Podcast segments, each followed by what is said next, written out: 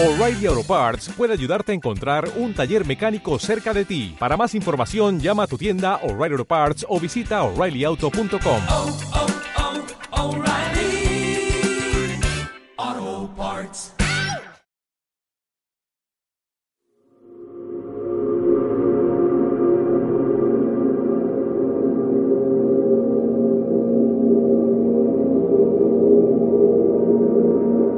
Hablando desde la Atalaya, el podcast de ciencia y tecnología para los aficionados de mente inquieta.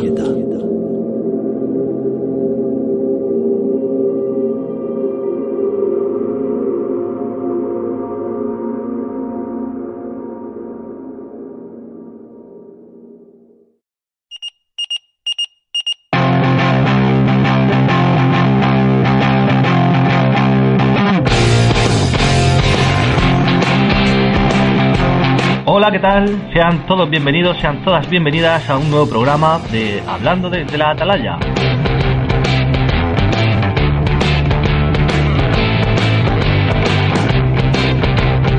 Mi nombre es Víctor Gabaldón y les envío un saludo desde la cima de esta atalaya, construida en un planeta a las afueras de una galaxia de este inmenso universo.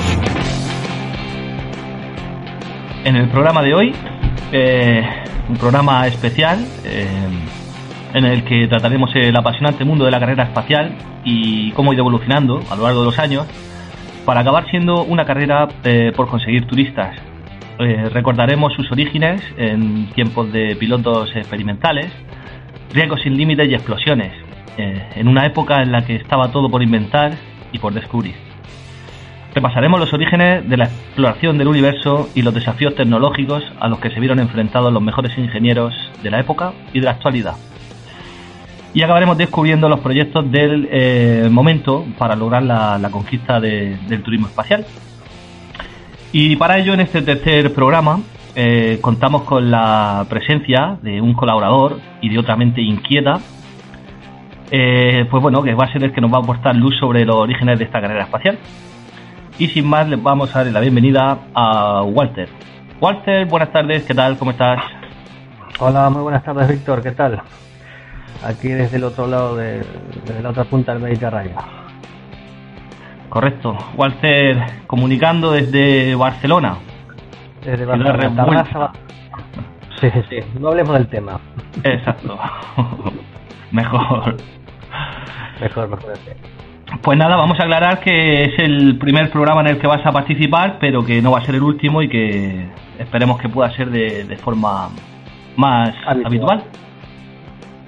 Sí, esperemos que sí, sí. La idea es ir colaborando al menos un poquito a poquito en algunos de estos programas y, y si fuera posible, como ya hemos dicho, que sea de forma habitual.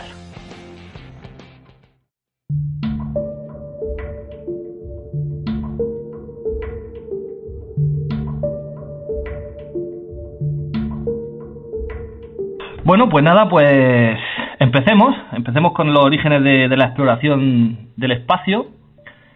Y, y bueno, eh, todo tuyo. Adelante. Pues sí, efe- efectivamente, de eso es de lo que veníamos a hablar, de mi libro, como dicen por ahí. Pues, pues sí, vamos a, a- a dar un poquito de, de, de luz a todo esto de la, de la carrera espacial que empezó más o menos hace unos 50, 60 años atrás, que, que, que realmente no es mucho tiempo. Estamos hablando de hace eh, de lo que he dicho, 60 años nada más atrás, es muy poco tiempo. Y ha avanzado eh, a pasos realmente agigantados. Ha estado una época un poquito parada, que, que, no había muchos acontecimientos, pero a partir de aquí, hace 10 años atrás, eh, la cosa se empezó a mover un montón ahora mismo. Bueno, ya tenemos ahora de todo, hasta, hasta, hasta posiblemente, eh, posiblemente no, hasta tendremos este viajes este, eh, turísticos al espacio. Así es. Eh. Eh, toda esta historia de la carrera espacial fue realmente fue una competencia entre Estados Unidos y la, y la Unión Soviética que duró aproximadamente desde 1957 a 1975. Aunque sus raíces realmente están en las primeras tecnologías de cohetes eh, y con las tensiones internacionales que siguieron a la Segunda Guerra Mundial. O sea, realmente fue toda una guerra armamentística. Y al final de la Segunda Guerra Mundial, que es lo que empieza y lo conocemos como lo que es la, la, Guerra Fría. Eh, en realidad, la guerra espacial comenzó de hecho tras el lanzamiento soviético de lo que fue el, el, el, Sputnik 1 el 4 de octubre de 1957. A partir de aquí es donde ya comenzó ya realmente lo que es la carrera armamentística, que se terminó después convirtiendo en lo que conocemos ahora como la carrera espacial. Eh, el Sputnik 1 fue el primero de varios satélites lanzados por la Unión Soviética en su programa Sputnik, como, como habíamos dicho. Eh, la, mayor, la, mayor, la mayoría de, esos fueron, de ellos fueron con éxito, ya que, bueno, hubieron dos o tres que se quedaron antes de salir de la atmósfera, ya que le siguió luego el Sputnik 2, que creo que fue eh, el segundo satélite en órbita y uno quizás también de los más conocidos porque fue el que el, que llamó el que llevó a bordo la, la, famosa perra eh, laica. El Sputnik 1 tenía más o menos un peso, un peso aproximado de unos 83 kilos, tampoco, tampoco era mucho. Muy pequeño, sí. Sí, sí, era bastante pequeño. Contaba con, con, dos transmisores de radio, eh, y orbitó la Tierra a una distancia de entre 938 kilómetros en su apogeo y 214 kilómetros en su perigeo. De esta manera, bueno, que voy a dar, significa, bueno, apogeo, bueno, todas las, las, las, las órbitas generalmente que se hacen a través de los astros son, son, son de tipo elíptico y, y no son concéntricas al, al, al, astro al que se está girando. Entonces, cuando, cuando estamos pasando por la parte más cerca, en este caso de la Tierra, eh, se lo llama eh, perigeo y apogeo la parte más, alejado. Sí, perigeo la, la más, más cercana y apogeo cuando estamos más alejados. Correcto. Y, y esa altura que, que alcanzo, pues era lo, lo que se conoce como la órbita baja. Exacto, exacto, exacto. Sí, sí, sí, sí, sí. Exactamente. Primer eh, logro de, de, la ingeniería espacial conseguido. Exacto fue, fue el primero y uno, y uno de los más grandes que, y, y, al ser una, realmente una competencia indirecta entre Estados Unidos y la Unión Soviética, bueno, Estados Unidos estaban, eh, los yankees estaban totalmente eh, cabreados, y, pero bueno, defraudados, pero eh, entre ellos mismos, ¿no? Porque, porque los, los, los soviéticos lograron ellos que todavía, algo que todavía ellos ni siquiera habían puesto un, un cohete en ningún lado realmente. Situación que se mantendría durante casi toda la carrera espacial, que los soviéticos fuesen por delante. Exacto, exacto, sí, sí, sí, sí, sí, exactamente. Sí. A pesar de que Hollywood no parece que no, no tiene memoria para todo esto y nos presenta siempre que Estados Unidos son los, los primeros en todo. Y los salvadores del mundo. Todas las catástrofes ocurren en Washington, ¿eh? Exacto, menos mal, ¿eh? Menos, menos mal, menos mal. sí, sí. sí. Bueno, el, cacharro este que está dando vueltas por ahí arriba mandaba señales cada tanto y el análisis de las señales de radio se usó para obtener información sobre la concentración de los electrones en la atmósfera. La temperatura y la presión se codificaron en la duración de los, de los pitidos de radio que emitía, indicando que el satélite no había sido eh, perforado por ningún meteorito. Este, el, el, el, el lo que hacía cada vez que pasaba, bueno, cada vez que pasaba, no, continuamente, eh, estaba, lo cambiaba eran pitidos eh, muy simples, cada cuatro o cinco pitidos por segundo, o sea, y como ellos sabían exactamente, los rusos, más o menos por a, a, qué altura estaba pasando, ellos podían calcular, dependiendo de la velocidad o la tardanza o el retardo entre, entre los pitidos, bueno, podían calcular la densidad de la atmósfera y lo, bueno, lo, que, lo, que acaba de decir. El, este satélite artificial Sputnik era una esfera de aluminio de unos 58 centímetros de diámetro, más o menos como un poco más grande que una pelota de fútbol, más o menos. Eh, llevaba unas cuatro largas y finas antenas de 2,4 y 2, a 2,9 centímetros, de, eh, perdón, metros de largo. Sí. Eh, las parecían largos bigotes señalando hacia la Tierra continuamente. E- Eso te iba a decir, que en comparación con el tamaño de lo que era el satélite, la- las antenas eran monstruosas. En proporción. Es- es- es- es- se podría decir que el Sputnik se parecía mucho a lo que son las, las, las pelotas estas de Babington, más o menos, pensando, Sí. pensando en las antenas, Sí, sí. eh, que bastante quiero decir, bastante des- desproporcionado largo con, con lo que es la esfera de lo que es el satélite en sí. Sí, y, y, y además eso, que no era solamente un trozo de hierro dando vueltas por la atmósfera, sino que llevaba instrumental científico y hacía sus lecturas y las enviaba y todo. Y bastante pesado, porque para el tamaño que tenía, que pesar a 83 kilos, eh, Claro. ahí llevaba molla, molla de la buena. Bueno, eh, Sí, yo, yo pienso más, no lo tengo claro, pero seguramente el, el peso más grande que tendría ahí sería por las baterías. Sería Claro. por las baterías que lleva eso. Y las antenas. Bueno, sí, sí, sí, sí, bueno, las antenas eran, dos, eran cuatro alambres largos. Ah, La nave, eh, esta, bueno, como, como, como hemos dicho, obtuvo información de la densidad de las capas altas de la atmósfera y la propagación de las ondas de radio en la ionosfera. Las emisiones se realizaron en grupos alternativos de 0,3 segundos de duración. Eh, el envío a tierra de esta telemetría incluía datos de temperatura dentro y sobre la, y sobre la superficie de la esfera del mismo Sputnik. Los transmisores funcionaron durante tres semanas hasta que fallaron las baterías químicas de a bordo. En esa época las baterías eh, eran mm, eran lo que eran. Pero Ahora mismo todavía estamos en, en, en- en plena etapa tecnológica de baterías, que todavía nos falta mucho, pero El quebradero de cabeza. sí, sí, totalmente, totalmente, totalmente. Para, para todo lo que necesita batería, no solo para los satélites. Claro, Para todo. claro, claro. No, no, no, no, no, por supuesto. Hoy dependemos al 100% de estos cacharritos tan tan importantes que son las baterías. Y, y, y bueno, y hay, y hay tecnología y empresas muy importantes en, en, eh, de fabricación de baterías que están invirtiendo un montón de dinero porque el quien quien quien descubre la fórmula de que coger una batería del tamaño de una moneda y que nos pueda dar eh, eh, energía durante 10 años sin apagarse, pues pues imagínate. Pero va- vamos en camino. Algún otro día Sí. hablaremos de ese. Vamos en Sí, parece- parecía que con el descubrimiento del grafeno se iba a avanzar más rápido, pero no sé. Pa- parece parece parece que, que, que, lo que nos va a dar la solución van a ser las bacterias. Parece que va, que va a ir por ese lado. Ya hablaremos en otra en otra ocasión de eso, que es bastante es bastante interesante. Es bastante seguro que sí, seguro que sí. Vale, volvamos al, al, al Sputnik. Eh, la órbita del, del, del entonces satélite inactivo, o sea, una vez que después que se apagaron las baterías, eh, bueno, fue observada más tarde ópticamente hasta que 92 días después de su lanzamiento, eh, el Sputnik cae, cae a tierra, ¿no? O sea, directamente se, se choca contra, contra la Tierra después de haber completado alrededor de 1.440 órbitas de la Tierra, acumulando una distancia de viaje de aproximadamente unos 70 millones de kilómetros. Se- Eh, seguramente ni, ni, ni los propios ingenieros daban crédito a, a lo bien que les pudo salir la misión.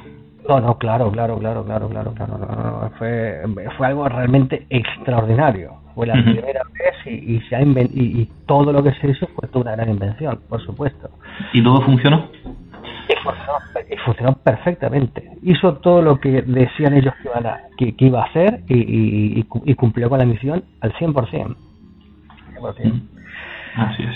Eh, para que tengáis una idea, el, el, el Sputnik daba unas 15,65 vueltas a la Tierra por día. Eh, imaginaros el miedo y terror que tenían los americanos en plena Guerra Fría, que 15 veces al día pasaba un aparato ruso por sus cabezas sin tener ni idea ellos en su momento, en el momento que pasaba, de lo, de, de lo, de lo que hacía ese cacharro, de lo que estaba haciendo, de lo que podía hacer. O sea, era, era un miedo total al- a, lo desconocido, por supuesto. Sí, a que pudiera llevar bombas atómicas o pudiera llevar cualquier cosa. Esta- o simplemente estar sacándole fotos a ellos de lo que estaban haciendo, de lo que no estaban haciendo, y invadir su intimidad que o, o su, o, o su patria que, que, que, que- que tanto quieren y tanto defienden. ¿no? Sí, sí, Era- sí, sí. era. Eh, a partir de, de ahí, el 29 de julio ya de 1958, el presidente Dwight Eisenhower firma la creación de lo que conocemos ahora como la NASA. Todo, eh, claro, por querer apresurar y por querer este, empezar a investigar y ganarle a los rusos eh, eh, o, empezar ya a competir al 100% en contra los rusos eh, con, con- con respecto a esto de la carrera espacial. Eh, pero el 12 de abril de 1961, unos casi tres años después, Yuri Gagarin, otro ruso, a bordo, a bordo del, del, del Vostok 1, realiza el primer vuelo espacial tripulado. Otro golpe más gordo para los americanos. Y por muy poco. Y, y- y por poco, pero primero, la primero los rusos, claro. Eso es. Eh, el 20 de febrero de 1962, pues bueno, ese ya fue eh, ya el primer avance americano, ¿no? John, John Glenn, primer fue el primer estadounidense que orbita la Tierra a bordo del Friendship número 7. Ujú. Y después el gran golpe de la guerra espacial fue el 20 de julio de 1969, el Apolo 11, tripulado por Neil Armstrong, Michael Collins y Edwin Aldrin, los tres estadounidenses.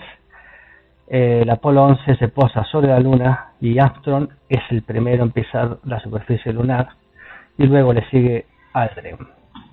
El 24 de julio finaliza esa histórica misión, que la verdad que fue algo extraordinario. Cuatro días ahí en la Luna, paseando y... y, Y batiendo muchos récords, muchos récords. Claro, El- claro, claro. Entre otros, el, el cohete, el, el Saturno 5, el más grande que ostenta todavía el récord, el cohete más grande jamás fabricado. Exacto, exacto, exacto, exacto. No, no creo yo que sean que vayan haciendo cohetes cada vez más grandes. Yo creo que ese va a ser el, el icono. La idea es que los hagan cada vez más pequeños. Bueno, eh, va a haber un límite. Tampoco los van a, a, a, a miniatur- miniaturizar. La intención Mm. es poder subir cacharros más grandes para arriba. Sí, porque con ese, con ese tamaño y esos costes era inviable. De hecho, fue el afán de ganar a los soviéticos porque casi los lleva a la quiebra. Claro, la cantidad de, de billones de dólares que se destinaron Sí, a, sí. a las misiones de Apolo. Sí, Y en esa época era tenía mucho más valor esos billones de, de dólares. Así es. Ya luego, pasando unos añitos un poquito más para adelante, el 31 de mayo de 1975, eh, nace en París la Agencia Espacial Europea, la conocida como la ESA. Eh, el 20 de julio de 1976, eh, la sonda estadouni- estadounidense Viking 1 se posa sobre Marte, un gran hallazgo importante. Hallazgo no, Bueno, bueno, eh, logro, un logro importante. Sí, Uh, No, no, quería decirte, eh, en la fecha anterior, en, en el 75, sí.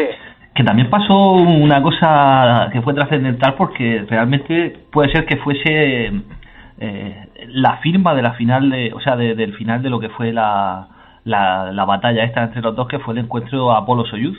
La, la cápsula Apolo se unió a la Soyuz Exacto, y bueno, exacto. la famosa imagen entrando a la, a la cápsula dándose la mano y tal. De, lo- de los rusos y la- y los americanos, claro, claro, claro. Sí, sí, es. sí, sí, sí, sí, sí, eso, sí, eso ya fue un punto bastante bastante importante. Sí, sí, sí. Hacerlo me- mediático, ¿verdad? El- claro. La firma de, de esa tregua. Ha costado muchísimo eso, eh, ha costado muchísimos años, porque ya venían va- va- varios años antes que estaban bastante... re- eh, tenía mucha tiricia entre los americanos y los, y los y los rusos y viceversa, ¿no? Era complicado. Pero bueno, sí, se logró, se logró. Ese mismo año fue en el 76, efectivamente. Y después, entre el año 1989, unos añitos más después, y 1991, mm, después de lo que dices tú, ya termina ya oficialmente, ya con papeles firmados y, y con cámaras y, burocráticamente, ¿no? burocráticamente, con toda la documentación que puede existir, da comienzo así lo que es la, de- quiero decir, oficialmente termina, termina la Guerra Fría y comienza lo que ya es una carrera espacial prácticamente científica de investigación y de, y de, y de, mm, De exploración. De exploración, exactamente, exactamente. Y ya no, y ya no solo es los rusos ya los que se unen, ya la ESA ya está metido en el tema y ya empiezan a meterse ya colaboración de asiática también. Eh, el 20 de noviembre, como otra fecha importante de, de 1998, eh, nace la estación espacial, poniéndose en órbita el primer módulo de estación espacial internacional eh, que es de origen ruso. Y ya a partir de ahí es donde este sí, porque el, eh, la escena que tú contaste anteriormente de los de los rusos cantando creo que era la, la estación espacial eh, rusa ¿no? Lo de la Apolo Soyuz, sí claro. bueno, fue una primera prueba de acoplamiento en el espacio. Exacto. Entonces, pues se, se pusieron de acuerdo y lo- los rusos mandaron el, el módulo Soyuz y los americanos el módulo Apolo, exacto exacto exacto comprobando de esa manera que era viable el- el- la unión de módulos para crear una, una estación espacial. Y la Claro, primera fue la claro. Mir, sí. Exacto, exacto. Y a- claro, claro, y a, par- y a partir de ese evento, bueno, ya fue, eh, ya fueron el, el origen de la, de la, de la Estación Espacial Internacional. Está claro. Mm, Las bases, sí. Correcto. Entonces, eh, aquí es donde ya empieza ya a moverse el, todo el, me- el meollo de la cuestión de lo que es la carrera espacial tal como la, como- tal como la conocemos ahora mismo.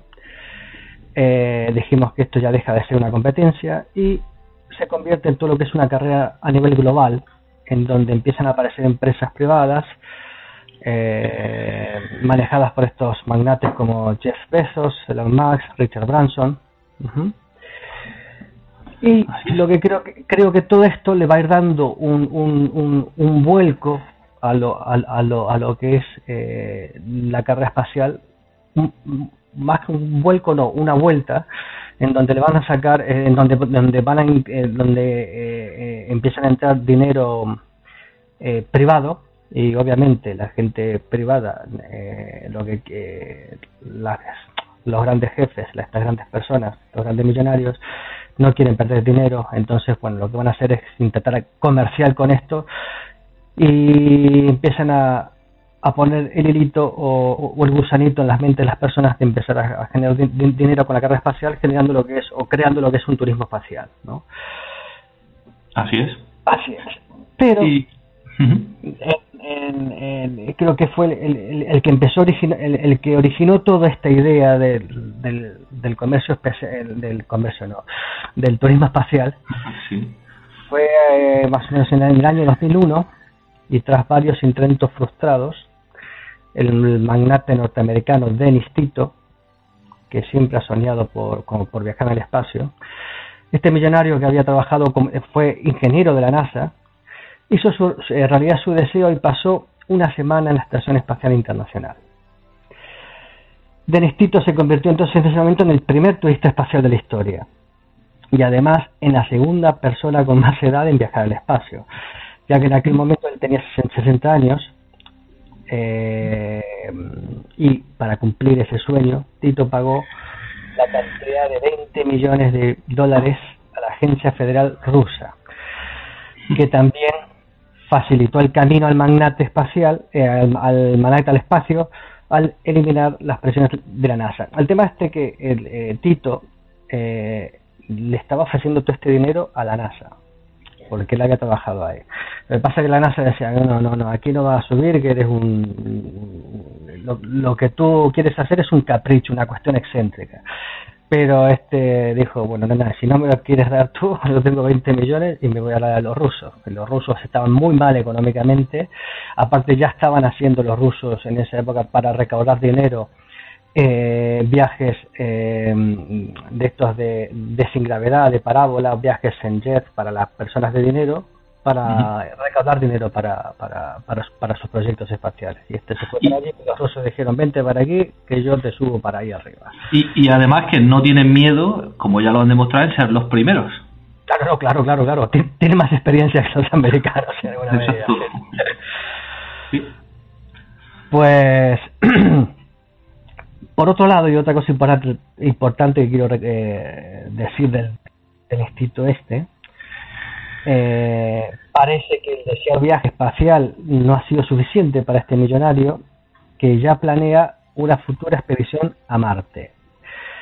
Eh, en una nota de prensa, la organización Inspiration Mars Foundation, fundada por Tito, ha anunciado la intención de enviar una misión a Marte para el año para el año 2018, el año que viene, pero bueno, eh, yo no creo que ahora mismo, ¿no? Pero tampoco sé cómo está la, la, la fundación esta de, del instituto.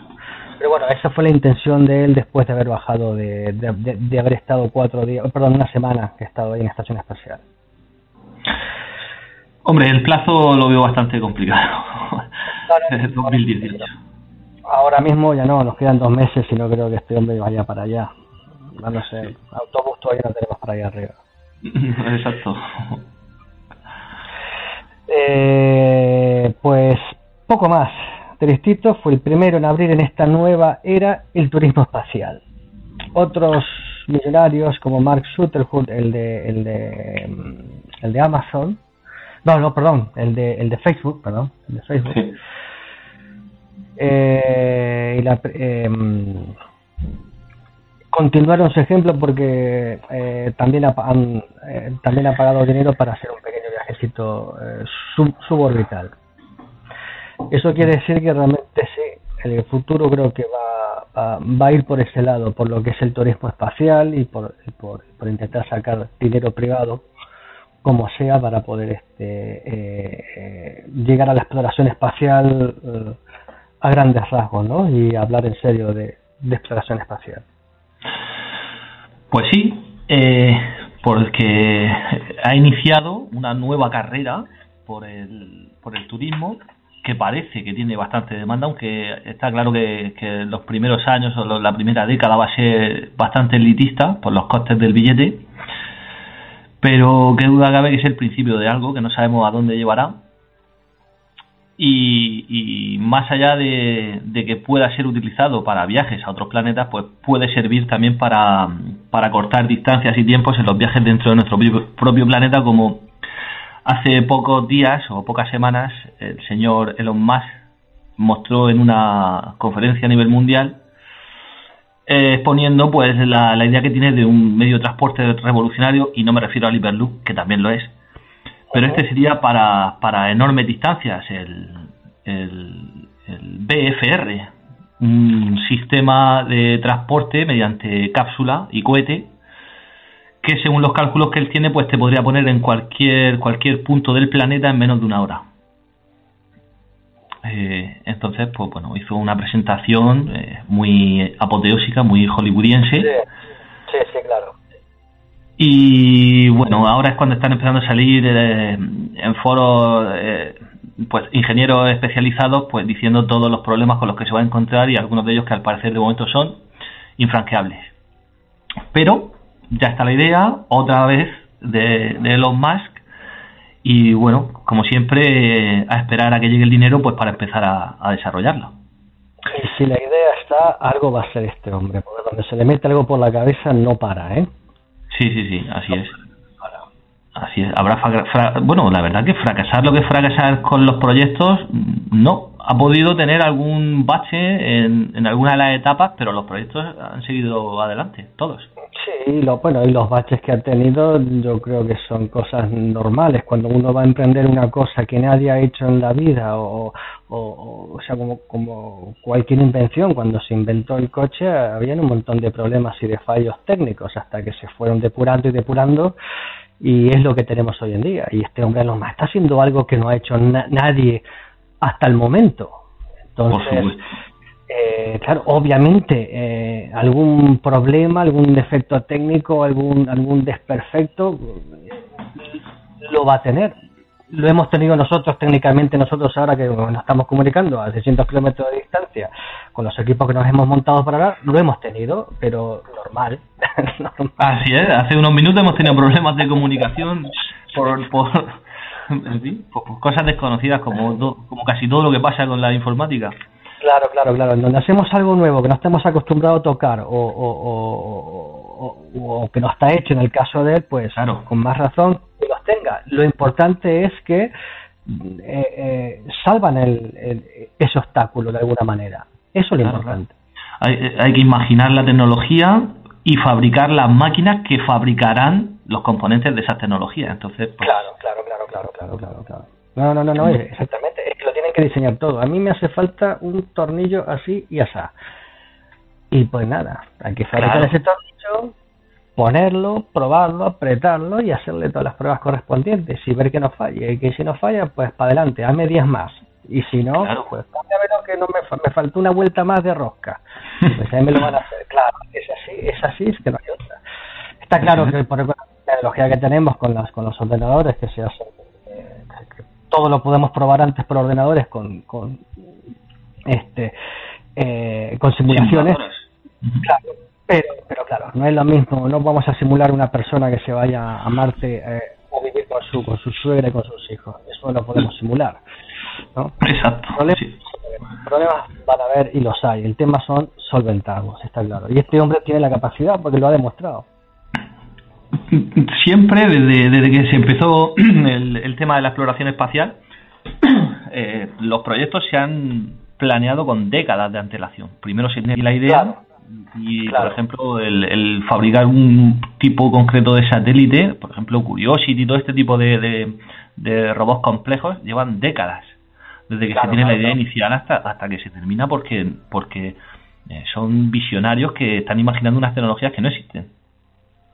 Sí, no, o simplemente eh, utilizan la última tecnología de hoy, el último chip que ha salido hoy, y ese es el con el que hacen todo el diseño, pero claro, el, el, el, satélite va a salir dentro de 10 años, o, o, o, el robot va a salir dentro de 10 años al espacio. Claro, de aquí a 10 años ya estamos con el, con el Pentium 28, por decirlo de alguna manera. no podemos cambiarlo, no se puede cambiar, porque ya está todo diseñado para, para, para ese chip que, que, que, que, había en ese momento y ya está todo, está todo probado, más que probado, con ese chip. Entonces no lo puedes cambiar. Entonces está claro que de aquí a que se hace el diseño hasta que la nave la montan en el cohete, eh, está todo desfasado tecnológicamente. Claro, claro, es así. Sí, porque eh, te has ido en el tiempo a lo mejor 10 años, 12 años. Entonces, claro. claro no, no, por supuesto, Está desfasado tecnológicamente, pero no, el diseño es nuevo, es, alta, es última tecnología de diseño y de, y de, y de, tecnología en realidad. Sí, de componentes, de materiales. Claro, claro, claro. De todo, sí. Bueno, pues vamos a hablar un poco ahora de, de los proyectos actuales que se están desarrollando para llevar a cabo la, el turismo espacial. Y, si te parece para ello, pues lo vamos a, dividir en, dos bloques. Uno, uno sería la clase A, digamos, y otro sería la, clase B, que estaría con proyectos un poco menos ambiciosos. Y, bueno, pues si quieres podemos empezar, por ejemplo, con el que has mencionado antes, con Jeff Bezos de, Amazon, el creador de Amazon, eh, con su empresa eh, Blue Origin. Este señor de 53 años, que el pobre hombre eh, solamente tiene un patrimonio estimado en 100.000 millones de dólares. Está muy bien, sí. Sí, no, no creo que tenga apuros. No, no, no, no. Entonces, pues, pues nada, eh, este hombre crea la empresa Blue Origin con la idea precisamente de, llevar a cabo el, turismo espacial y poder subir turistas a baja órbita eh, durante unos minutos para que puedan disfrutar de, la sensación de ingravidez y de las vistas del planeta pues desde esas alturas. Eh, para ello, en 2005, eh, crea el, el, primer prototipo llamado Goddard, con el que pues no, no terminó de dar con las teclas y no, no consiguieron tener resultados satisfactorios. de manera que en 2007 abandona ese concepto y crean el New Shepard 1 2012. Eh, bueno, este ya es el que podemos ver en vídeos de YouTube y del que hay más información. Sí. Eh, eh, una primera funciona mediante cápsula, lleva una cápsula en la parte superior del cohete donde irían los los turistas. previo pago de 200.000 dólares por billete. Sí, muy bien está bastante bien y, y entonces pues nada es una sí eh, es una cápsula que, que puede albergar cuatro turistas hay imágenes y hay vídeos por internet donde ya se puede ver el interior de la cápsula Y esta cápsula pues va... Sí. Perdón, perdona, ¿son, ¿son cuatro turistas más los tripulantes o el tripulante o cuatro personas en total la capacidad de, esos, de esas cápsulas? Son, son, cuatro, son cuatro personas en total porque estas cápsulas eh, son autómatas, son Ah. totalmente autónomas, no, no, no necesitan pilotar como luego veremos por ejemplo en el caso de Virgin Galactic. Sí. Esto es una cápsula eh, que básicamente funciona pues como podemos como hemos visto tantas veces con, el- con, por ejemplo con la Soyuz. Es una cápsula que va albergada en la parte superior del cohete, en este caso del New Shepard.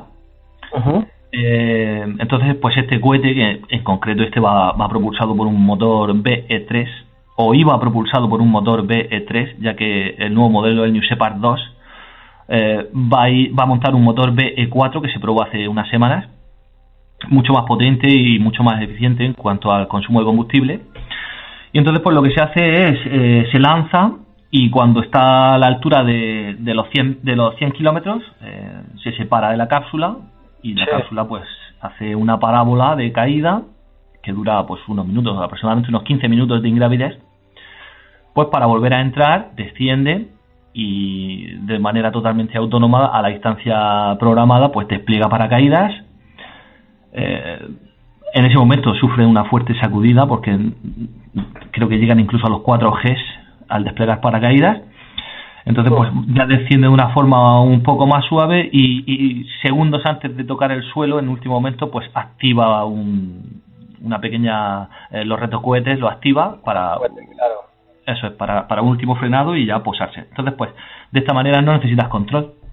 Exacto, Eh, exacto, exacto. O sea, Una vez que tienes los cálculos de, de la parábola y tal, pues puedes deducir por dónde va a caer. no apto para cardíacos el viaje, realmente. No, no, no, no, no, es bastante arriesgado, sigue siendo bastante arriesgado.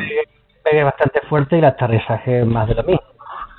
Para Pues cuatro sí. minutos que vamos a estar ahí disfrutando de gravidez, eh, y creo que, que se- será más bien para gente joven con dinero o, o- Amante de las emociones fuertes. Exacto, exacto, exacto, exacto, exacto. Sí, sí. Eh, porque además eh, es que no se ha conseguido, no, no se consigue por, el, por el, el problema de siempre. La, la eficiencia de los combustibles y de los motores, por más que se desarrollen, sigue siendo un, un problema en el desarrollo. Claro. Porque, eh, por ejemplo, eh, Space Dragon con la, con la cápsula Red Dragon, el prototipo, el que llegaron incluso a fabricarlo, eh, la idea era que, que no utilizara paracaídas para aterrizar, sino que utilizara simplemente eh, re- mm, retrocohetes para frenarse. Claro, claro. Pero no se puede, no se puede porque la cantidad de combustible que necesitas para frenar una cápsula con ese peso y a la velocidad que está cayendo es muchísima. Entonces no hay espacio físico para albergar tanto combustible. Entonces, de hecho, la, la misma cantidad que has utilizado para despegar, prácticamente. pues, pues prácticamente sí. Claro. Entonces, de hecho, la Red Dragon creo que está ahora mismo parada y veremos a ver si, si no cancelada. Entonces, pues aquí tenemos a- al señor Jeff Bezos. Ya digo que el, el motor, el B4, lo probó hace un par de semanas y entonces, pues en breves fechas, si no antes de acabar el año a principio de, de- de 2018, imagino que ya tendremos la- las primeras pruebas del New Shepard 2 montando esta nueva motorización. Y si eso funciona, entonces sí que estaría cerca ya el, el- el primer viaje, ¿eh? porque este señor tiene lista de espera. De, de, de lo que hablamos, de gente adinerada esperando que... Sí, sí, esperando a ver quién es el primero. Está muy bien, está muy bien entonces, sí, sí. Mm, Tiene buenas esto- posibilidades, yo creo que, que es una muy buena opción, ¿eh? de verdad, de verdad. Sí, sí, además es opción de futuro porque mm, el, el combustible que se está que, que va a emplear con el New Shepard es metano. Ya es la primera generación de, de combustible metano con, con las motorizaciones de cara a viajes eh, tanto a la Luna como a Marte, porque el metano que se hace con, con oxígeno y con dióxido de carbono, pues ambos existen en la Luna y existen en Marte, entonces pues podrías generar, podrías crear el combustible allí, repostar y, y bueno, volver o hacer la Luna a Marte o volver de Marte a la Tierra, por ejemplo. Claro, claro, claro, claro, claro. claro. Entonces, pues esto ya es de cara a visión de futuro porque... ¿Sí? ¿Iba a decir algo? No, sí, eh, eh, que, que yo veo todas estas cosas realmente como algo importantísimas. Puede parecer una tontería decir, bueno, voy a hacer un viajecito suborbital que me van a tirar hasta allá arriba vamos, y en gravedad real y después mm, bajar, bajar con un cohete que como mucho tardaré dos horas con todo el viaje que haré pero pero no no a- a- el, el viaje ahora mismo que se, lo- los viajes de la New Shepard eh, esto de la cápsula y volver Sí. son viajes de 20 minutos eh desde desde desde que está el cohete parado sin despegar o sea desde que despega inicia el despegue hasta Sí. que la cápsula vuelve a tocar tierra son 20 25 minutos no es más pues mira menos de lo bastante Sí, menos de muy lo que yo sé. pero quiero Mm. que realmente eh, eh, es, es, es una manera primero de empezar a recaudar dinero que va a haber mucha gente que estará dispuesta ya a pagar el dinero que sea para eso y segundo todo eso va a ayudar a ir allanando el camino tecnológico porque van a salir cositas que se van a ir, que se van a ir probando que se van a ir mejorando y, y, y que van a ayudar luego a hacer el, buen viaje a la Luna, luego al viaje a Marte que todo el mundo piensa hacer y, y, con los años y con el tiempo quizás ir pensando ya en, viajes interestelares, por decirlo de alguna manera. Pero es una forma de empezar. Si no, si, si no empezamos ya con esto, no, no, no, no, no, no vamos a ir nunca a ningún lado. No, no, no vamos a ir a ningún lado. Y por increíble, Claro. increíble que parezca, aunque no, pa- no paren de, de salir proyectos para viaje a Marte, a la Luna y tal, el hecho es que a día de hoy solamente existe una cápsula en el planeta que es capaz de transportar gente, que es la Soyuz. No existe ninguna más. Exacto, exacto. Sí, sí, sí, sí, sí. sí. Entonces, hay, hay que, como decíamos, hay que ir quemando etapas, si no. Claro, claro. Y la primera es crear cápsulas que puedan albergar eh, astronautas. Exacto. En este caso, pues eh, con el New Shepard, pues ya tendríamos la primera cápsula que sí que podría albergar astronautas, de cara al futuro, claro, como estábamos diciendo. Claro. Porque además, eh, dentro de- del proyecto New Shepard, eh, y- bueno, dentro no, perdón, de forma paralela, eh, están desarrollando el New Glenn, que es una versión heavy, una versión de cohetería súper pesada, Sí. que en este caso lo que montaría son 8 motores BE4 y que este sí que estaría ya destinado en, en principio para hacer el viaje a la Luna, a uno de los polos de la Luna, donde hay hielo para, para empezar a hacer las primeras pruebas de una base estable y eh, las primeras pruebas para crear el combustible con los hielos que hay allí. Claro, claro, claro. Esto sería con, con el cohete el New Glenn, una versión heavy. Una, una pregunta, una duda que se me viene ahora mismo a la cabeza con lo que, con lo que habías dicho hace un, un par de minutos atrás, Sí. con esto de las cápsulas, que no hay cápsulas para astronautas y lo que sea. Eh, si, si enviamos al espacio o a donde sea a dar un paseo por ahí afuera de la atmósfera, turismo, turistas, ¿estos se llamarán astronautas también? Esa es mi pregunta. ¿Se les puede decir astronautas? Pues ¿O yo astronautas? Claro, exacto. Yo creo que yo creo que habrá un término para eso cuando suceda y puede ser Claro. por ejemplo astroturistas, pues podría ser, ¿por qué no? Claro. Claro, claro, claro. Claro, porque eh, tengo entendido yo que astronauta es como una profesión, como decir un abogado, un ingeniero. Soy astronauta, soy ingeniero, ¿entiendes? Supongo que- Claro, porque porque que vas con una finalidad científica o, o- sí, sí. No, no, y aparte porque eh, realmente un astronauta ha hecho una carrera de ingeniería donde sabe mucho de muchas cosas, ¿eh? que no es el, el- el Paco, el, el, el- el- el- El del taller. claro, eh, eh, creo que, que- una carrera muy grande, A- aparte de ser pilotos, generalmente todos son pilotos, ¿no? Retirados y que han seguido con eso. Pero claro, un, un Pepito que tiene 20 mil millones de, de- de euros y digo, bueno, me voy a hacer un viaje de ahí, no sé, posiblemente No. sea astronauta, pero será, no creo que no es el término adecuado, ¿no? De, si, si, si va a ser simplemente turismo, lo van a meter en una nave que no tiene que hacer nada, que va sola y viene sola, va a tener teledirigida, por decirlo de alguna manera, para que se entienda bien, como si fuese el, el coche Tesla que te lleva solo a todos lados, ya no hace falta que sepas conducir nada, siempre va- sube la ventanilla y mira el paisaje, saca un par de fotos y vuelve, ¿no? Es una cosa así, porque más no hay. Así es. No, no, él no, no va a tener ninguna intervención en, en la misión. Simplemente ir sentado y hacer fotos y vídeos. y- Exacto, tampoco tienen por qué tener ningún eh, tener ningún tipo de conocimiento esa gente. Supongo que de algo le informarán, algo le adiestrarán, pero será más bien un protocolo más que otra cosa. Supongo Claro, que claro. con 24, 28 horas antes que le expliquen de qué va el tema, supongo, yo, yo creo que será más que suficiente. Quizás lo que sí le lleve un poco más de tiempo sea que tengan que hacer algún tipo de preparación física previa por el tema de las GES. Pero, pero bueno, incluso eso lo podrían traer de casa. Simplemente avisar que el que esté pensando en, en subirse, pues que tiene que tener una, unos requisitos mínimos en la condición física. A ver, lo que yo creo que sí que está claro que sí que le harán alguna revisión médica eh, plus, extremada, extrema, y, y ya está. Hace cosa que le da un ictus cuando esté despegando, ¿no? Una cosa- claro, Sí, ¿no? sí, sí. Yo pienso que lo- como cuando aquí el, el Barça o el Madrid paga un disparate de millonada por un jugador, le hacen un estudio, pues va a ser cosa que se quiere, en el primer partido se quiere, se, se quiebre el pie. Yo pienso que se claro.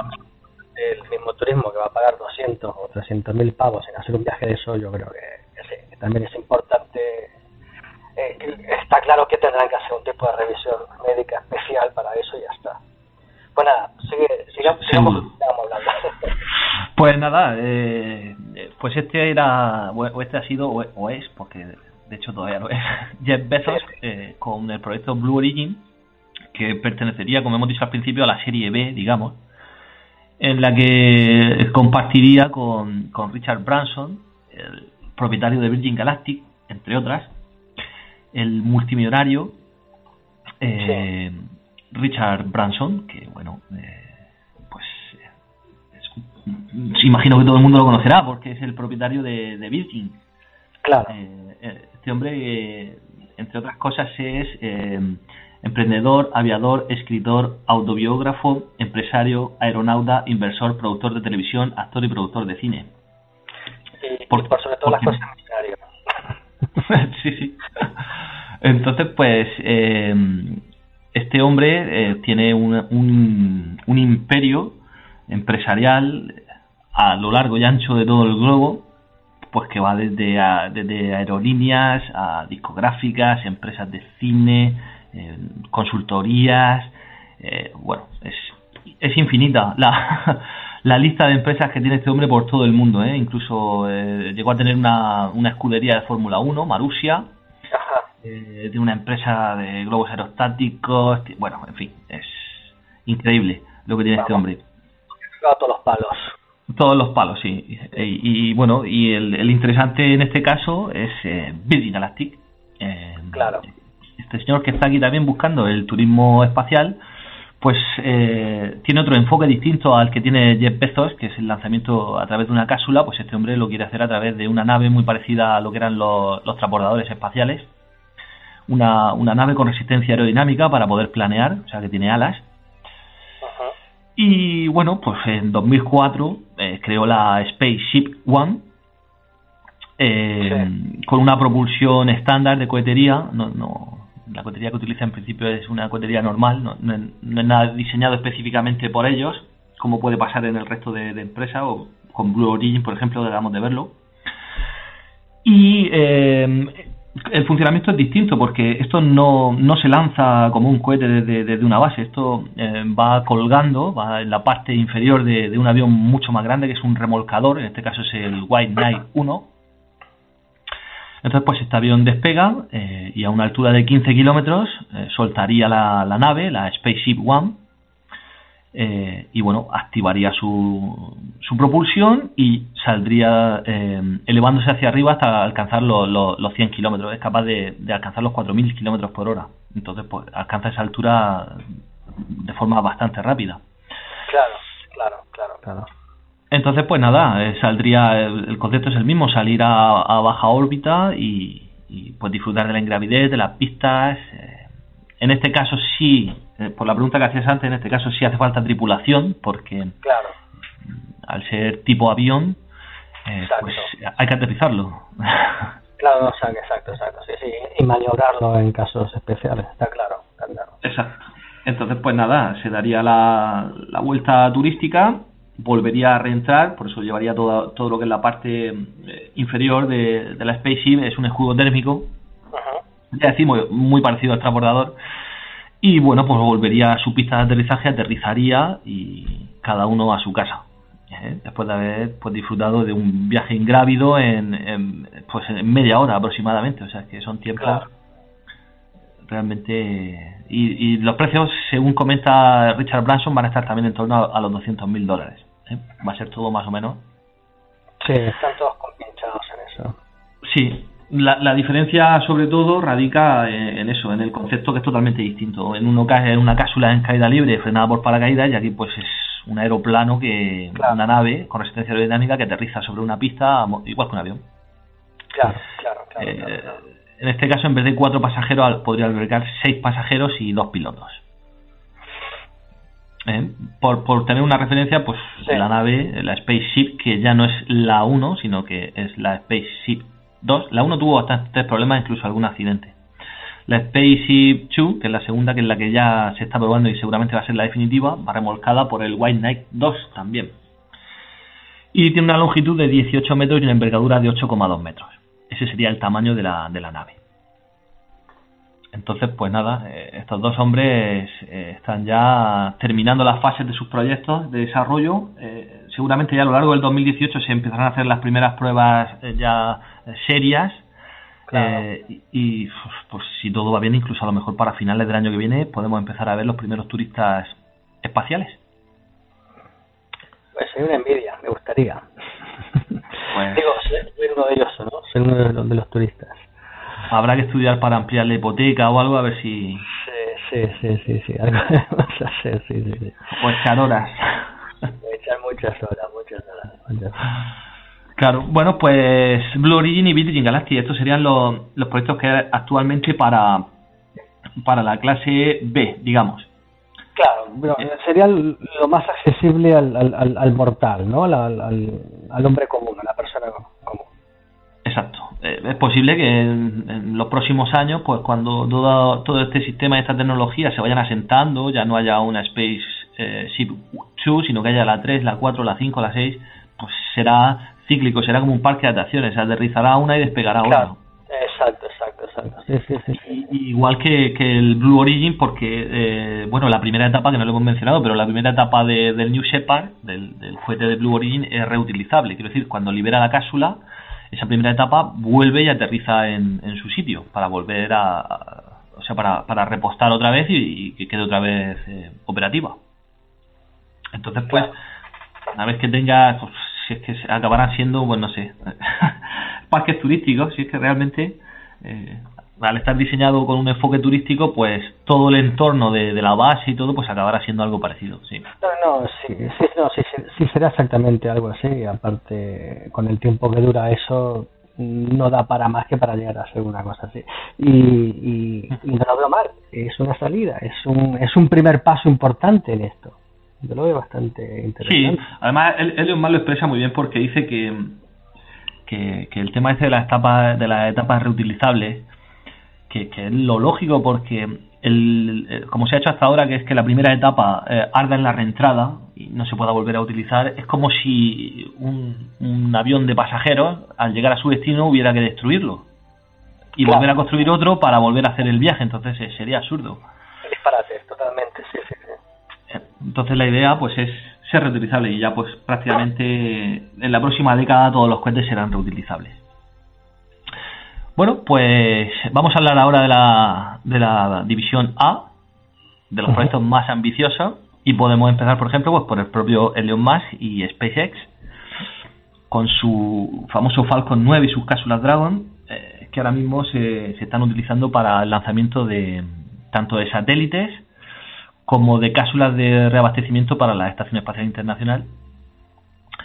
Eh, bueno, el Falcon 9, que tiene una altura de 70 metros y casi 4 metros de diámetro, eh, Sí. es propulsado por nueve motores Merlin 1D. Los motores Merlin eh, son los que han utilizado desde el principio, pero ya están haciendo pruebas con la nueva generación, que son los motores Raptor. Pues ah, igual que pasa con, con Blue Origin y los motores BE, pues en este caso los Raptor serían más eficientes y con más potencia que, los que los Merlin. Eh, entonces, pues nada, son cohetes también mucho más grandes, hemos dicho 70 metros de, altura. Si accedéis al blog, hablando desde la, de, hablando desde la atalaya.com, eh, podréis ver imágenes de una persona en la base de, un Falcon 9 para que os- podréis ver y haceros una idea de- del tamaño monstruoso que tienen estas primeras etapas. Eh, entonces, pues nada, como decimos, eh, tampoco eh, están preparadas para el hábitat, no, no puede transportar gente, de manera que solamente, pues de momento, transporta eh, suministros a, a la Estación Espacial Internacional y lanza, eh, lanza satélites pues de forma cada vez más habitual, incluso ha llegado a hacer dos lanzamientos en una misma semana, cosa que hace unos años era absolutamente impensable. Qué disparate, claro, claro. Claro, ¿cómo lo ha conseguido? Pues reutilizando la primera etapa. No hay que volver a construir un cohete completo. Se reutiliza Claro. y, y ya está. De esa forma lo que también se consigue es abaratar de forma drástica los, los costes de enviar cualquier satélite al, al espacio. Claro, pero, pero es que has dado ya el ejemplo tú, claro, es como es, eh, es como hacer un viaje en un Boeing 747 y cada vez que aterrizamos lo destruimos y hacemos otro. Exacto. Es que, es que es un disparate cómo se abaratan los costes. Y fíjate la, la, mentalidad, la mentalidad de este tío, porque la NASA ya viene 50 años con, con esa idea y nunca lo ha hecho porque que era imposible. Y este, a los más ¿qué tiempo lleva? ¿10 años? ¿15? Sí, que empezó sí, este hombre el lo tiene claro. Cuando se le pone algo en, en la cabeza, eh, lo acaba consiguiendo. Si es que Lo- todo lo que se ha propuesto lo ha conseguido. sí, Sí. Y para el que no lo haya visto, pues recomiendo que, que acceda a YouTube y que vea eh, ater- aterrizajes de, de la primera etapa del Falcon 9, ya sea en tierra o ya sea sobre la barcaza en el mar. Y, y bueno, y que lo disfrute porque parece realmente que está viendo una, una película. Es, es, es increíble, sobre todo el, el aterrizaje en la barcaza. Es, es increíble. No, es impresionante, es impresionante, impresionante.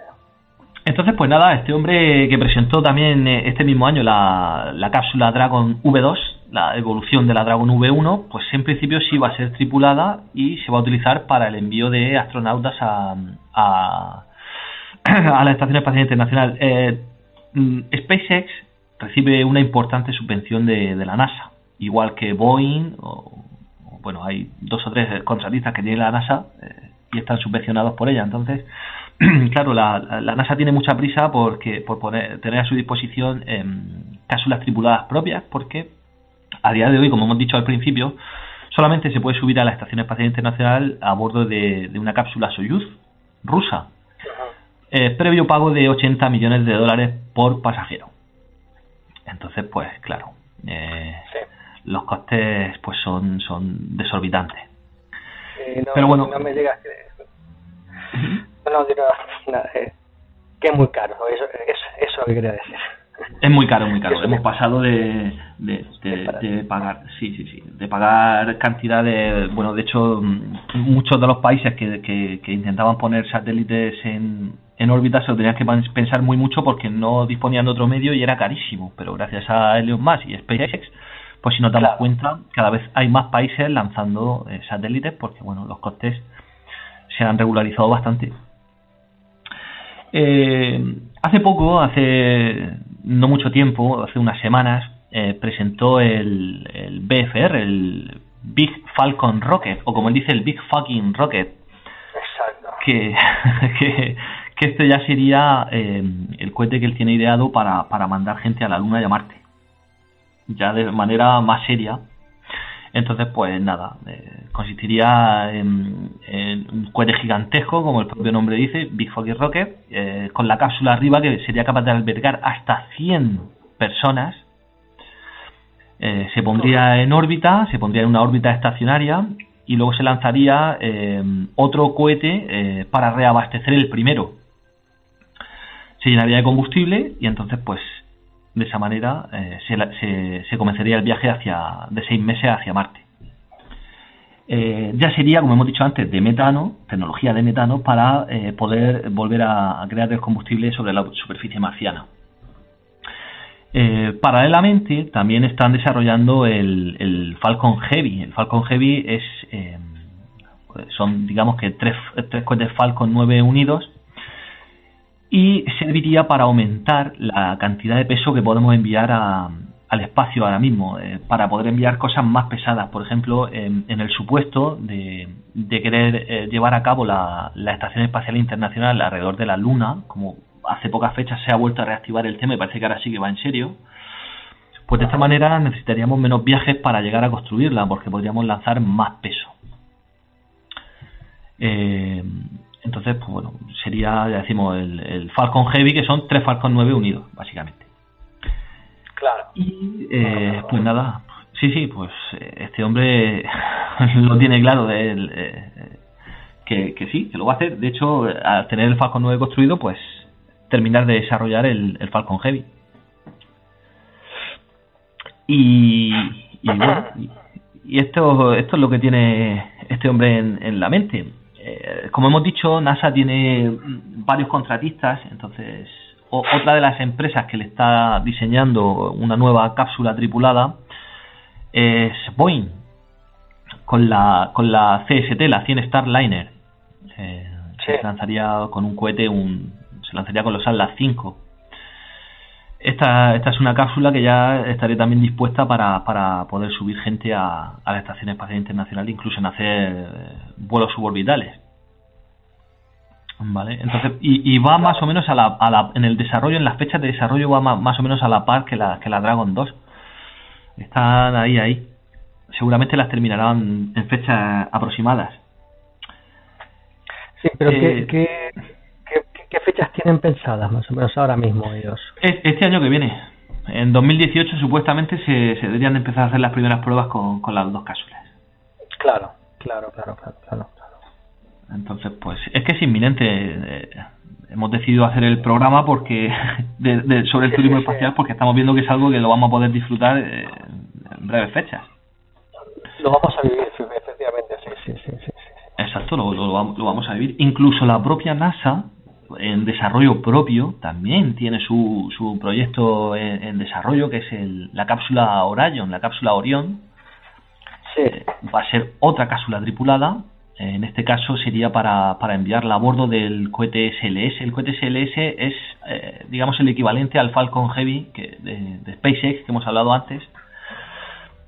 Y serviría pues para mm, lo que estamos hablando, de viajes a, a la Luna, la Estación Espacial Internacional de la Luna, enviar más peso. Entonces, pues, este sería el, el SLS con la cápsula Orion, pues que también está en pleno desarrollo. Eh, todo, todo- yo, eh, todos los, los proyectos que estamos hablando están en desarrollo. Unos más avanzados que otros, pero en desarrollo. Quizás el, el que esté un poquito más atrasado sea eh, concretamente este, el del SLS. claro, claro, claro, Pero- claro, claro. Pero bueno, lo, lo mencionamos porque ahí está y han dado su, sus conferencias diciendo que bueno que están en ello y que, y que están trabajando. Entonces, pues hay que mencionarlo. La NASA realmente siempre está un poco reticente con el tema de, lo que es eh, eh, el turismo espacial y el tema de ir a la Luna también tampoco mucho le gustaba mucho, pero se está dando cuenta que ahora mismo es la gran salida que hay para, para, para poder avanzar en, lo que es la, en la carrera espacial. La, la NASA tiene un problema de base que va a ser muy difícil que se solucione y es, eh, son los contratistas.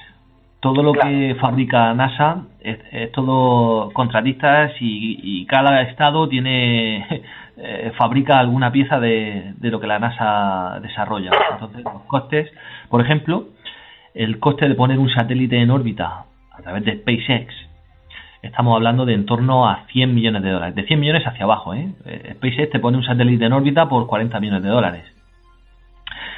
Cuando eh, así lo quisieras hacer a través de la NASA con el proyecto SLS, estamos hablando de que poner eh, un satélite en órbita estaría en torno a los mil millones de dólares. Sí, menuda diferencia, claro. Claro, ¿por qué? Porque eh, SpaceX fabrica su propio material y NASA subcontrata y subcontrata y subcontrata y los costes se disparan. Se Eh, disparan, claro, es, un, claro. es un problema difícil de solucionar porque todos los estados quieren tener eh, estas contratas de, NASA. Entonces, pues los senadores, la política y tal, está todo detrás de... O sea, es, es un problema que difícil de solucionar. Exacto, exacto. sí, sí, sí. Es complicado, es complicado. Lo que pasa es que también, por, por, por, por suerte, por un lado, le- la NASA eh, es una administración, es una administración realmente. Eh, es como si fuese el ayuntamiento. Ellos se dedican a administrar todo lo que pasa en, en, en- en el pueblo, por decirlo de alguna manera. Ellos contratan la empresa de, de, de limpieza de la calle, contratan los servicios de luz, los servicios del agua y lo contrata todo lo que es el ayuntamiento. En este caso lo contrata todo lo que es la NASA, que, que, es una administración. Y es una administración que, que depende al 100% de lo que es el pueblo americano. O sea que eh, técnicamente no está politizada, entre comillas, no lo está, no trabaja eh, para, para, para, eh, para el ejército, aunque hay algunas cosas por debajo de, la mesa que se pasan por ahí, pero técnicamente eh, es todo libre, es todo para el pueblo. Es más, tú te metes en, bueno, todos lo podemos saber, porque siempre cuando descubren algo hablando mal y pronto, entre, por más tonto que sea o más fantástico que sea, lo publican con, con, bombos y platillos. ¿Por qué? Porque quieren demostrarle al pueblo que, mira, hemos hecho esto, gracias al Hubble, mira qué fotos más bonitas que tenemos. Claro, claro, de, esa manera el contribuyente pues siente que el dinero que está aportando pues, sirve para algo. Claro, claro, claro, Y, y, por ese motivo también la NASA no puede ser tan optimista a la hora de dar plazos de los proyectos como pueden ser las empresas privadas. No pueden decir, 2020 pues, vamos a hacer esto, no, no, se van a fechas, eh, pues lo que hablábamos, a, décadas, pues para el 2028, 2000 tal, porque es así, es dinero de los contribuyentes. Exacto, exacto, exacto, sí, sí, sí, Y bueno, y ya pues, eh, por último, si queremos mencionar un poco por encima a los chinos, aunque me gustaría que en otra ocasión hiciéramos un programa hablando exclusivamente de la Agencia Espacial China. Sí, eso podría ser otro tema aparte, sí. Podría ser porque... sí, sí, de, forma silenciosa, en los últimos 15 años, eh, no es que hayan dado un paso, es que han dado un salto adelante. Y, bueno, tiene proyectos para, para, para lanzar misiones a la Luna. Eh, tiene una, una tiene preparada una muy, muy interesante, que es eh, recogida de muestras a la Luna eh, que se haría con la misión la Chang'e 5. Las misiones que lanza eh, China a la Luna son las Chang'e. Recordemos que la Chang'e 3 fue eh, cuando consiguieron mandar el rover Yutu a la superficie. También si, si, si queréis acceder al a hablando desde la atalaya.com, pues esta semana hemos subido un post hablando o recordando todos los, los rovers o los astromóviles que hemos sido capaces de mandar tanto a la Luna como a Marte. Entonces, pues... 100% recomendable, quiero hablarlo. Está, está, está muy, pero muy bien. Pues allí recordamos y hablamos un poco del YouTube a bordo de la Chang'e 3. Y como decimos, pues la Chang'e 5 eh, lo que llevaría sería una, una misión bastante compleja porque sería la idea sería recoger muestras lunares y traerlas de vuelta. Y entonces para ello pues necesitas un, un orbitador, necesitas un aterrizador, eh, un elevador y un módulo de reentrada no, no o sea, la misma nave no llega, aterriza, coge muestras y vuelve, sino que cada, cada etapa sería un vehículo distinto. Claro, claro, claro.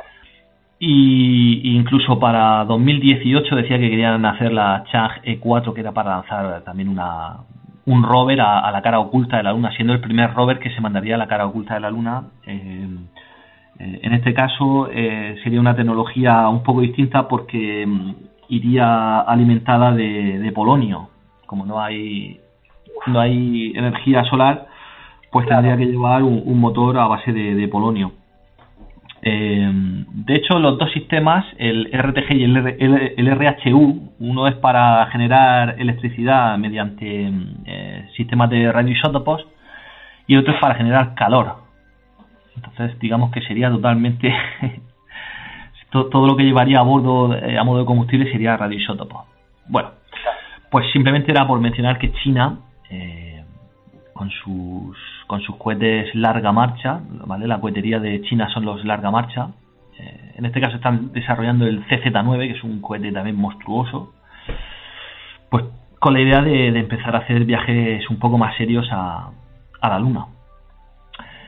Y bueno, pues eh, hay por ahí otras empresas, está también Canadá, está la agencia europea, y bueno, pero yo creo que las que hemos mencionado aquí, en base a lo que, a lo que trata el, podcast, que es el turismo espacial, pues son las más importantes, las que están más cerca de conseguirlo y las que seguramente, pues, si no pasa nada a lo largo del año que viene, quizás a finales del año que viene, pues empecemos a ver titulares de, que ya hay turistas haciendo viajes suborbitales.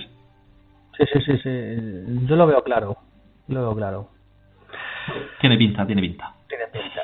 Entonces vamos a hacer un pequeño, un pequeño resumen. Tenemos primero a Jeff Bezos, que ya es prácticamente inminente va a empezar a enviar turismas a, a- a turismo a lo que es eh, un viaje sub, suborbital, no, pero bueno, sí, sale de- salimos de la atmósfera y volvemos a entrar, ¿no? Que van a durar unos 20 minutos entre lo que según, según has comentado, entre despegue y el aterrizaje a la- y, y el, y el aterrizaje, ¿verdad?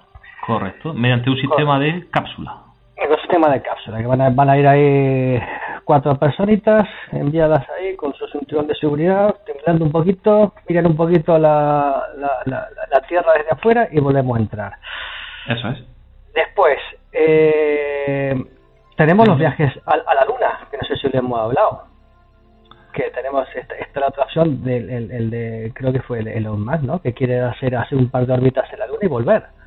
Sí, sí, Elon Musk con el, con el que comentamos con el Falcon Heavy, Con el Falcon Heavy, correcto, correcto. hacer- correcto. i- incluso Blue Origin con el New Glenn, con el que hemos dicho que sería la versión Heavy del New Shepard, Exacto, eh, exacto, también exacto. sería viaje orbital a, a la Luna, sí, sí. Sería un viaje orbital a la Luna. Ese ya sería un poquito más divertido y más, más viaje, viaje, viaje guapo, guapo. Claro, claro. Y a partir de ahí ya tenemos, entre comillas y en el buen sentido de la palabra, las paranoias de hacer turismo a Marte, ¿no? De, irnos ya hasta Marte. de- ya, ya de enviar gente y hacer una pequeña colonia, pero eso claro, ya no estamos hablando de una semanita ni de 20 minutos.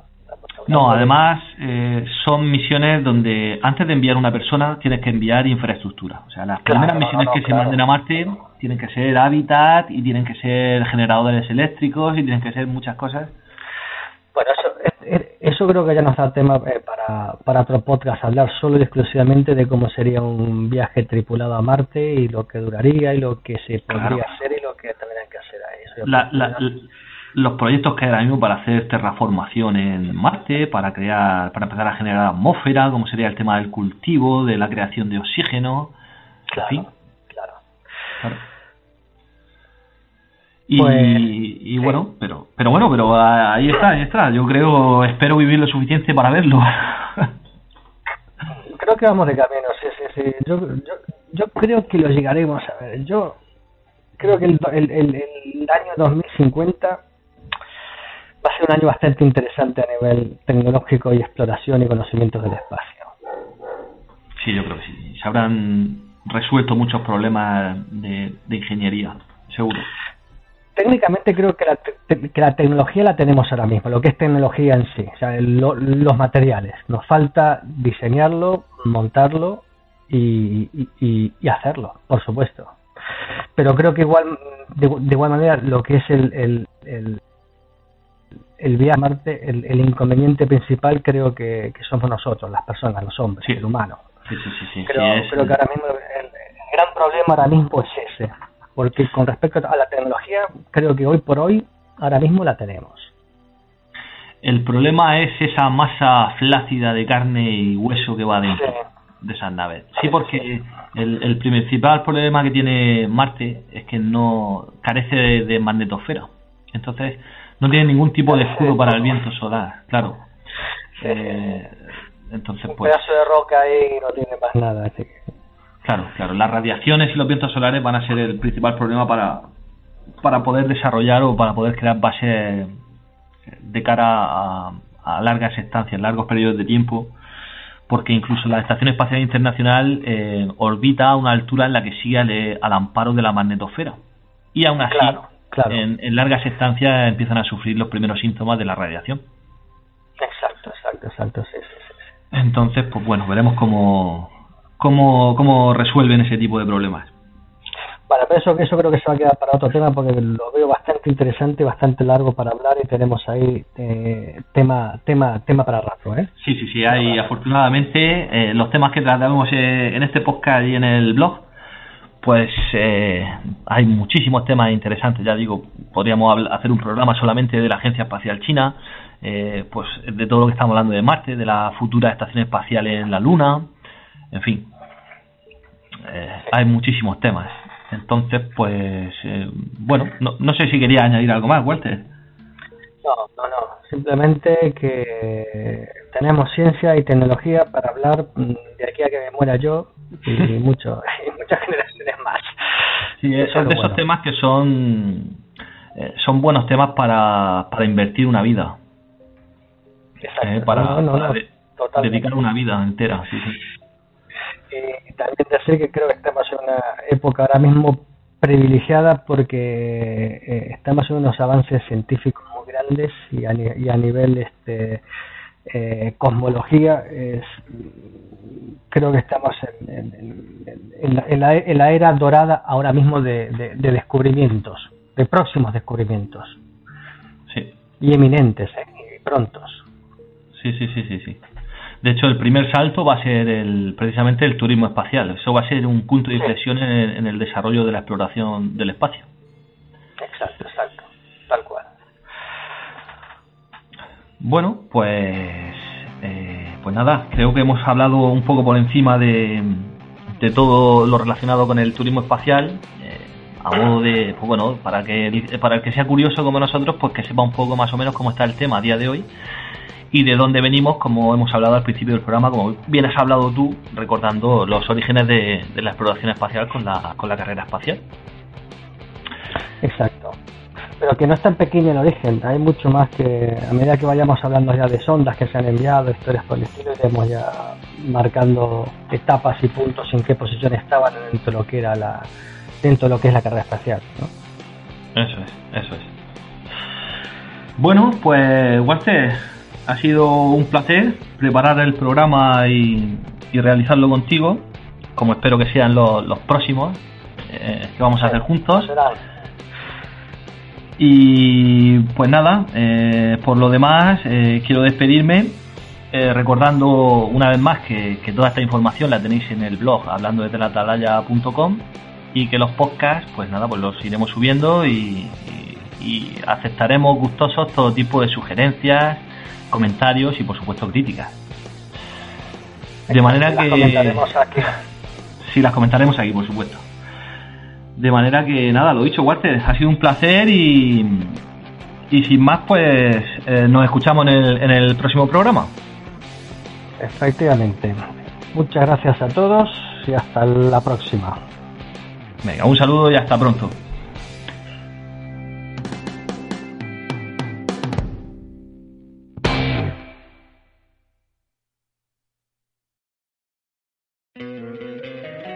Encantaría tener 100 dólares extra en tu bolsillo? Haz que un experto bilingüe de TurboTax declare tus impuestos para el 31 de marzo y obtén 100 dólares de vuelta al instante. Porque no importa cuáles hayan sido tus logros del año pasado, TurboTax hace que cuenten. Obtén 100 dólares de vuelta y tus impuestos con 100% de precisión. Solo con Intuit TurboTax. Debes declarar para el 31 de marzo. Crédito solo aplicable al costo de la presentación federal con TurboTax Full Service. Oferta sujeta a cambios o cancelación en cualquier momento.